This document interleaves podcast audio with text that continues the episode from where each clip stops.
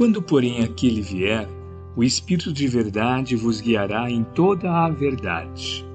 João capítulo 16, versículo 13. Ao sol da verdade. De que maneira vencerá o Espiritismo os obstáculos que se lhe agigantam à frente? Há companheiros que indagam: devemos disputar saliência política ou dominar a fortuna terrestre?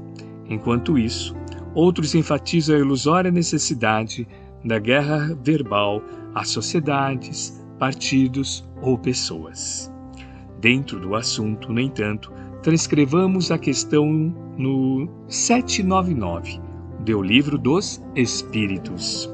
Prudente e claro, Kardec formulou aos orientadores espirituais de sua obra a seguinte interrogação: De que maneira pode o Espiritismo contribuir para o progresso?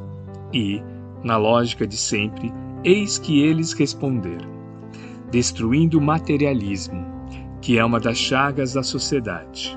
Ele faz que os homens compreendam onde se encontram seus verdadeiros interesses. Deixando a vida futura de estar velada pela dúvida, o homem perceberá melhor que, por meio do presente, lhe é dado preparar o seu futuro, abolindo os prejuízos de seita, castas e cores. Ensina aos homens a grande solidariedade que os há de unir como irmãos. Não nos iludamos com respeito às nossas tarefas.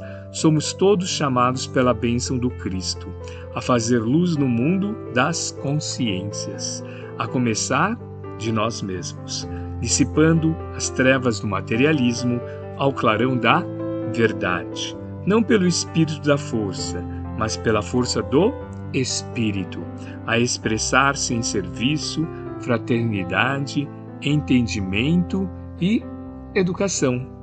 Emmanuel, psicografia de Francisco Cândido Xavier.